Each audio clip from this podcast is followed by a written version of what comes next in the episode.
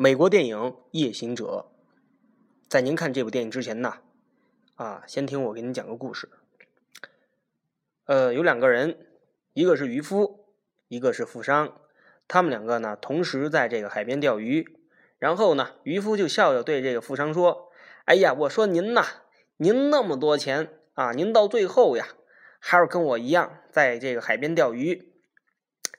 但其实这里边有个 bug，就是这渔夫他钓鱼，他捕鱼是因为他要维持他的家庭，他没得选择呀。”但是富商不一样啊，富商可以钓鱼，也可以冲浪，也可以爬山，对吧？因为只有经济自由了，你才真的自由了。渔夫的故事呀，是心灵鸡汤，心灵鸡汤是药，是药都有潜在的副作用。如果您想拥有真的自由，请看这部《夜行者》。